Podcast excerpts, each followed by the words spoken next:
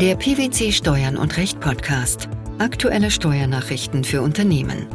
Informativ, kompakt, verständlich.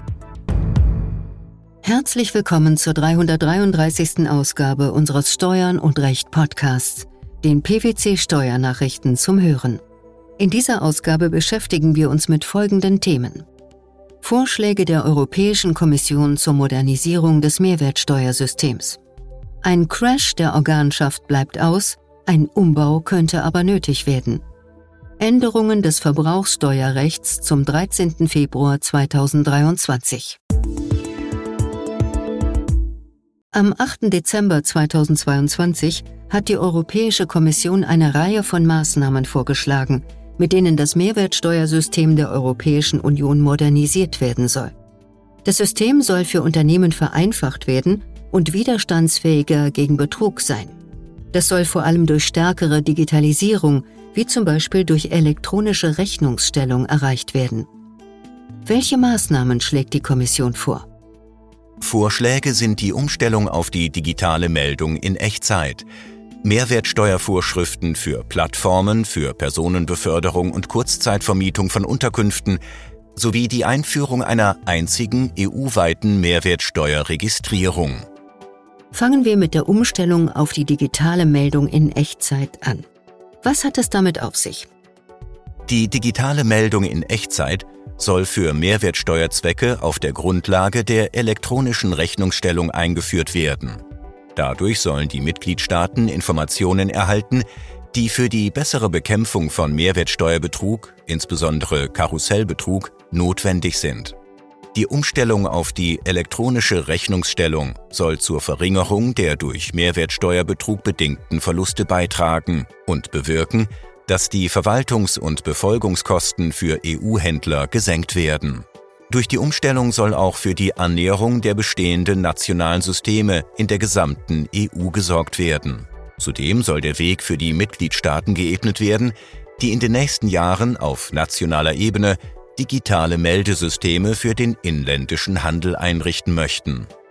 Wie sieht es mit den Mehrwertsteuervorschriften für Plattformen für Personenbeförderung und Kurzzeitvermietung von Unterkünften aus? Was ist hier das Ziel? Gemäß den neuen Vorschriften sollen in diesen Bereichen tätige Plattformbetreiber künftig dafür zuständig sein, die Mehrwertsteuer zu erheben und an die Steuerbehörden abzuführen, wenn die Diensteanbieter dies nicht tun beispielsweise weil es sich bei ihnen um kleine Unternehmen oder einzelne Anbieter handelt. Dies soll zusammen mit weiteren Klarstellungen für einen in allen Mitgliedstaaten einheitlichen Ansatz sorgen und zur stärkeren Angleichung der Wettbewerbsbedingungen für Online-Dienste und herkömmliche Dienste in den Bereichen Kurzzeitvermietung von Unterkünften und Personenbeförderung beitragen. Damit einhergehen sollen auch Erleichterungen für kleine und mittlere Unternehmen. Diese müssten andernfalls die Mehrwertsteuervorschriften in allen Mitgliedstaaten, in denen sie tätig sind, kennen und einhalten. Gemäß der Pressemitteilung soll auch eine einzige EU-weite Mehrwertsteuerregistrierung eingeführt werden. Was lässt sich hierzu sagen? Der Vorschlag stützt sich auf das bereits bestehende Modell der einzigen Anlaufstelle für die Mehrwertsteuer für im Online-Verkauf tätige Unternehmen. Dank dem Vorschlag müssten sich Unternehmen mit Kundinnen und Kunden in anderen Mitgliedstaaten für die gesamte EU nur einmal für Mehrwertsteuerzwecke registrieren. Zudem könnten sie ihre Mehrwertsteuerpflichten über ein einziges Online-Portal in nur einer Sprache erfüllen. Schätzungen zufolge könnten Unternehmen, insbesondere kleine und mittlere Unternehmen, dadurch in einem Zeitraum von zehn Jahren Registrierungs- und Verwaltungskosten in Höhe von etwa 8,7 Milliarden Euro einsparen. Zu den weiteren Maßnahmen zur Verbesserung der Mehrwertsteuererhebung gehört unter anderem die verpflichtende Nutzung der einzigen Anlaufstelle für die Einfuhr durch bestimmte Plattformen, die Verkäufe an Kundinnen und Kunden in der EU erleichtern. Welche Regelungen betreffen die Vorschläge und wie geht es damit weiter? Bei dem Vorschlagspaket vom 8. Dezember 2022 handelt es sich um Änderungen an den drei folgenden EU-Rechtsakten. Mehrwertsteuerrichtlinie 112 aus dem Jahr 2006, Durchführungsverordnung Nummer 282 aus dem Jahr 2011 und Verordnung Nummer 904 aus dem Jahr 2010 des Rates über die Zusammenarbeit der Verwaltungsbehörden. Die Legislativvorschläge werden dem Rat zur Zustimmung und dem Europäischen Parlament und dem Europäischen Wirtschafts- und Sozialausschuss zur Konsultation übermittelt. Am 1. Dezember 2022 wurden die mit Spannung erwarteten Urteile des Europäischen Gerichtshofs zur umsatzsteuerlichen Organschaft veröffentlicht. Die vom 5. Senat des Bundesfinanzhofs in seinem Vorabentscheidungsersuchen befürchtete Implosion des deutschen Modells der Organschaft mit erheblichen fiskalischen Auswirkungen ist ausgeblieben. Warum war die Besorgnis so groß? Bis zum Urteil des Europäischen Gerichtshofs stand die Möglichkeit im Raum, dass weder der Organträger noch die Organgesellschaften für die Steuern der Organschaft in Anspruch genommen werden könnten, sondern lediglich ein von beiden Personen verschiedenes fiktives Gebilde Mehrwertsteuergruppe, für dessen Inanspruchnahme durch den deutschen Fiskus aber die rechtlichen Voraussetzungen fehlten. Die Vorlage beider Umsatzsteuersenate des Bundesfinanzhofs, besonders aber die sehr weitreichenden Schlussfolgerungen, die die Generalanwältin Laila Medina bereits im Januar 2022 in ihren Schlussanträgen gezogen hatte, gaben daher zu lebhaften Spekulationen Anlass. Vom Ende der umsatzsteuerlichen Organschaft in Deutschland in einem fiskalischen Scherbenhaufen bis hin zu Ansätzen wie etwa einer Anwendung des bisher vornehmlich theoretischen Grundsatzes, dass Tochtergesellschaften feste Niederlassungen der Muttergesellschaften sein können. Nun hat der EuGH bestätigt, dass der nationale Gesetzgeber unter weiteren Voraussetzungen sehr wohl den Organträger zum einzigen Steuerpflichtigen der Gruppe bestimmen kann. Allerdings hat sich der EuGH gegen die deutsche Regelung ausgesprochen, welche die Bildung einer Organschaft an die Bedingung knüpft, dass der Organträger über eine Stimmrechtsmehrheit und nicht nur über eine Mehrheitsbeteiligung an der Organgesellschaft verfügt. Warum könnte daraus doch noch ein nicht unerheblicher Änderungsbedarf entstehen. Die Dinge sind hier nicht klar. Einerseits lässt sich das Urteil an einer Stelle so lesen, dass selbst die Mehrheitsbeteiligung nicht unbedingt erforderlich sein könnte.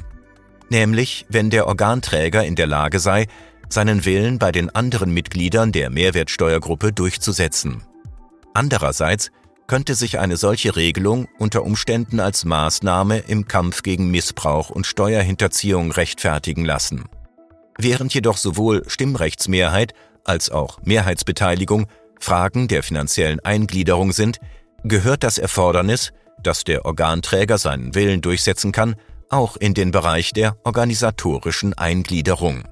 Das könnte es erfordern, den Anwendungsbereich der Eingliederungsmerkmale neu zu justieren. Für weitere Unklarheit sorgt der Umstand, dass der EuGH zwar vom Organträger als einzigem Steuerpflichtigen spricht, zugleich aber den Umstand hervorhebt, dass den Organgesellschaften Selbstständigkeit zukomme. Ob das zu einer von der Generalanwältin postulierten Abschaffung der Nichtsteuerbarkeit der Innenleistungen zwischen den Mitgliedern einer umsatzsteuerlichen Organschaft führt, muss sich noch zeigen. Wie geht es nun weiter? Nun sind die beiden BFH-Umsatzsteuersenate am Zug, die Urteile des EuGH für die deutsche umsatzsteuerliche Praxis zu deuten. Das Ergebnis wird frühestens in einigen Monaten vorliegen. Zum 13. Februar 2023 traten signifikante Änderungen betreffend die harmonisierten Verbrauchssteuern in Kraft. Vor dem Hintergrund fortlaufender Digitalisierung wird ab diesem Datum das bestehende sogenannte EMCS-Verfahren, also das EDV-gestützte Beförderungs- und Kontrollsystem für verbrauchssteuerpflichtige Waren unter Steueraussetzung, ausgeweitet. Auch die Beförderung verbrauchssteuerpflichtiger Waren des freien Verkehrs zwischen den Mitgliedstaaten der EU zu gewerblichen Zwecken hat dann mit EMCS zu erfolgen. Was ist neu? Neu ist, dass die Lieferung und Versteuerung von Waren, die bereits in einem anderen Mitgliedstaat einer harmonisierten Verbrauchssteuer unterworfen wurden, damit nunmehr digital durch die zuständigen Hauptzollämter kontrolliert werden können.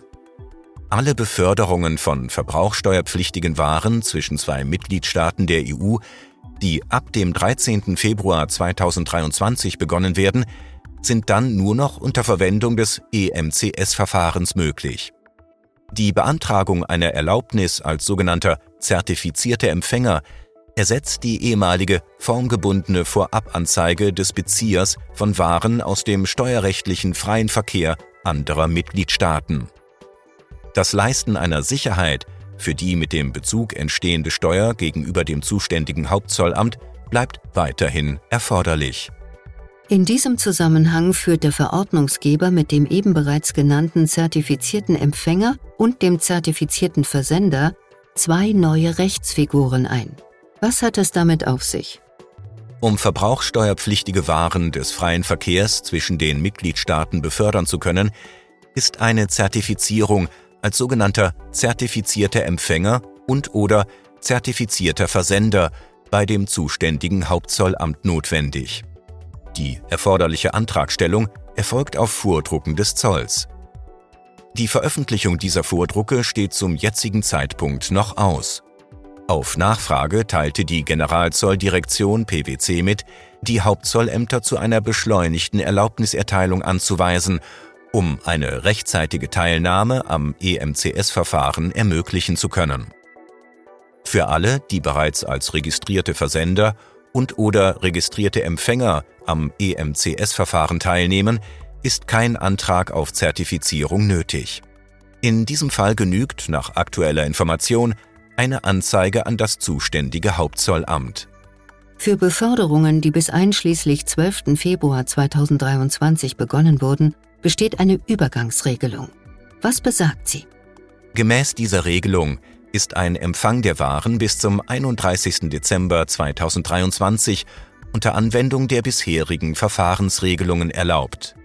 Ab dem 1. Januar 2024 ist dann auch für diese Beförderungen der Empfang nur noch unter Verwendung des EMCS-Verfahrens möglich. Nicht alle EU-Mitgliedstaaten werden die Umsetzung der Ausweitung des EMCS-Verfahrens zum 13. Februar 2023 realisieren können. Was ist in so einem Fall zu beachten? Die betroffenen Mitgliedstaaten sind dazu angehalten, entsprechende Workarounds zu erarbeiten, die eine Teilnahme an dem ab dem 13. Februar 2023 geltenden EMCS-Verfahren ermöglichen.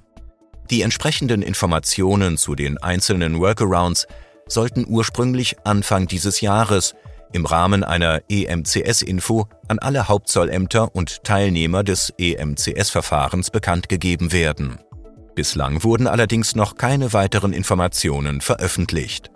PwC geht davon aus, dass die jeweiligen Hauptzollämter im Rahmen des Antrags- und Anzeigeverfahrens entsprechende Hinweise geben werden. Vorschläge der Europäischen Kommission zur Modernisierung des Mehrwertsteuersystems der ausgebliebene Crash der Organschaft sowie die Änderungen des Verbrauchssteuerrechts zum 13. Februar 2023. Das waren die Themen der 333. Ausgabe unseres Steuern und Recht Podcasts, den PwC Steuernachrichten zum Hören. Wir freuen uns, dass Sie dabei waren und hoffen, dass Sie auch das nächste Mal wieder in die PwC Steuernachrichten reinhören. Steuerliche Beiträge zum Nachlesen finden Sie in der Zwischenzeit unter blogs.pwc.de slash steuern